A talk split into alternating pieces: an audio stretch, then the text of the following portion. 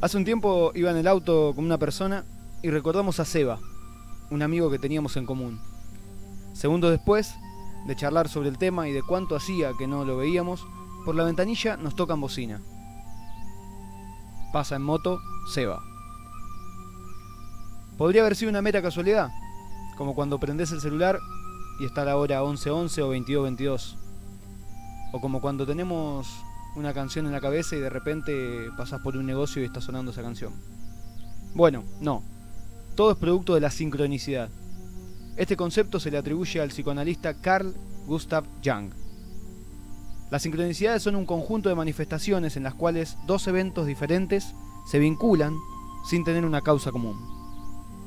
Según la sincronicidad, todo lo que te pasa en la vida en realidad es la manifestación física de algo inmaterial, que son tus pensamientos o creencias. ¿Por qué sucede esto? Bueno, hay unas teorías de por qué puede ocurrir. El primero es la ilusión de frecuencia, que es una teoría que explica que los seres humanos detectamos patrones, así el cerebro intenta buscar esos patrones permanentemente, como por ejemplo cuando nos mandan un mensaje de texto y no lo escriben, no escriben la palabra bien, pero igualmente entendemos que es esa palabra. Igual, la que más me sorprendió fue la ley de Littlewood, que dice que cada persona experimenta un evento extraordinario cada 35 días.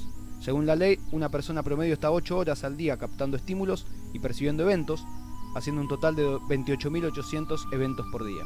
Si a eso le sacamos la cuenta las horas que tienen los días más todos los eventos que no suceden, al mes estaríamos experimentando ese evento extraordinario cada 35 días. A mí, discúlpenme, pero se me explota la cabeza. Voy a seguir investigando esto mientras tomo un mate y escucho música.